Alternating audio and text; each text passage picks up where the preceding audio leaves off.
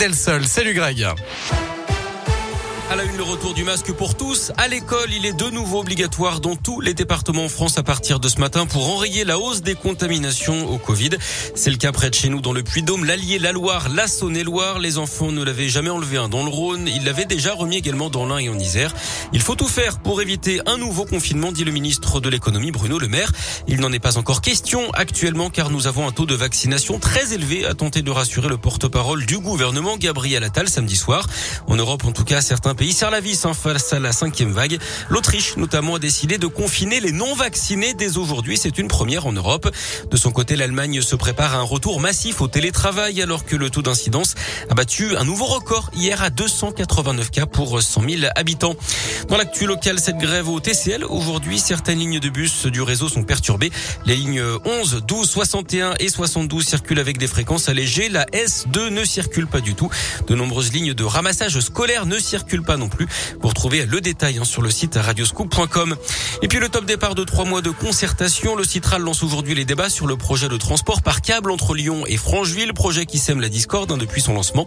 Les échanges se dérouleront jusqu'au 15 février. La première étape de cette concertation, ce sera en ligne mercredi entre 19h et 21h avec une visioconférence pour présenter à la concertation. Dans l'actu également, la dernière chance des syndicats qui contestent la réforme de l'assurance chômage et notamment son mode de calcul. Le Conseil d'État examine leur recours sur le fond aujourd'hui. Il devrait rendre sa décision dans les prochaines semaines. Un procès très attendu qui s'ouvre aujourd'hui à Paris, celui des soupçons d'emploi fictif du couple Fillon. François Fillon, l'ancien Premier ministre, sa femme Pénélope et son ancien suppléant sont jugés en appel. En première instance, François Fillon avait été condamné à 50 prisons dont deux ans ferme et 375 000 euros d'amende. L'affaire avait d'ailleurs sabordé ses chances à hein, l'élection présidentielle en 2017. Justice toujours avec six accusés devant les assises de la Loire à partir d'aujourd'hui, parmi eux deux jeunes de Bron. Ils sont jugés pour tentative d'extorsion avec violence et séquestration. C'était en juin 2017. Ils avaient notamment frappé leur victime avec une boule de pétanque pour lui voler son argent. L'homme avait finalement réussi à s'enfuir. Le procès va durer cinq jours jusqu'au 19 novembre.